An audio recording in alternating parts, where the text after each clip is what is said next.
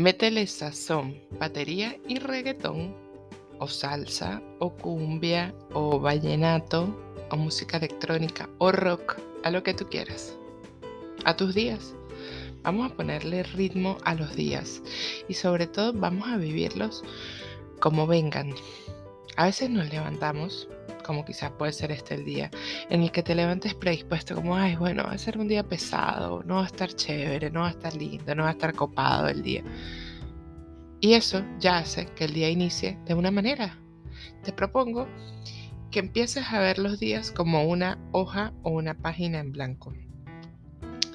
Cuando yo te digo que tienes una página en blanco, ¿cuál es la primera palabra que viene a tu mente? Yo te voy a ser sincera, la que viene a la mía es posibilidades. ¿Posibilidades de qué? De crear, de hacer, de crecer, de creer sobre todo.